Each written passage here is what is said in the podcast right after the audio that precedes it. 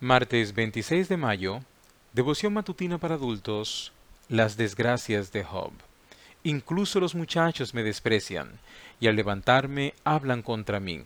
Todos mis íntimos amigos me aborrecen, los que yo amo se vuelven contra mí. Job 19, 18 y 19. Aun siendo perfecto, recto, temeroso de Dios y apartado del mal, Job sufrió una serie de desdichas que lo situaron en el extremo máximo del sufrimiento.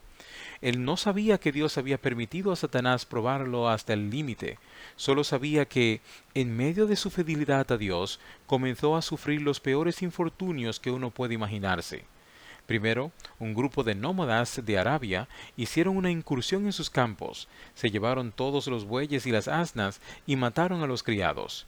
Segundo, un incendio enorme abrazó todas sus ovejas y los pastores con ellas. Tercero, tres escuadrones de caldeos, pueblo semita del sur de Mesopotamia, robaron todos sus camellos y mataron a espada a los criados que estaban con ellos. Cuarto, cuando sus siete hijos y tres hijas estaban de fiestas en la casa del mayor, sopló un viento del desierto y arrasó los pilares de la casa, dejando caer la estructura y haciendo perecer a todos. Quinto, Satanás transmitió a Job una llaga maligna que le afectó toda la superficie corporal, de la cabeza a los pies, produciéndole un prurito muy intenso. Aún las pérdidas más grandes pueden compensarse con la presencia de seres queridos o por personas sensibles, solícitas y bondadosas que ayudan al sufriente a pasar por una dura prueba. Sin embargo, Job no contaba con ese factor fundamental del apoyo.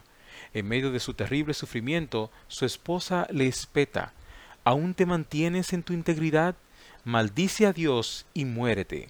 Job 2.9 sus tres mejores amigos entablan un diálogo con Job, pero no para ayudarlo, sino para culparlo de sus propios males, acusándolo de horrendas maldades encubiertas.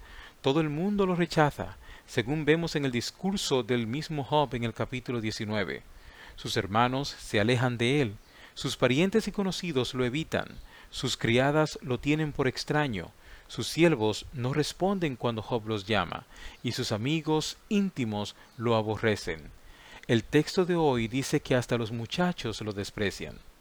Perderlo todo y además ser rechazado por los seres más queridos es una horrenda tragedia. Tal vez hayas vivido algo similar o conozcas a alguien que haya pasado por esa situación.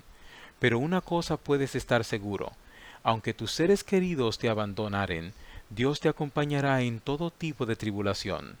Así lo prometió cuando dijo que estará contigo todos los días hasta el fin del mundo. Mateo 28:20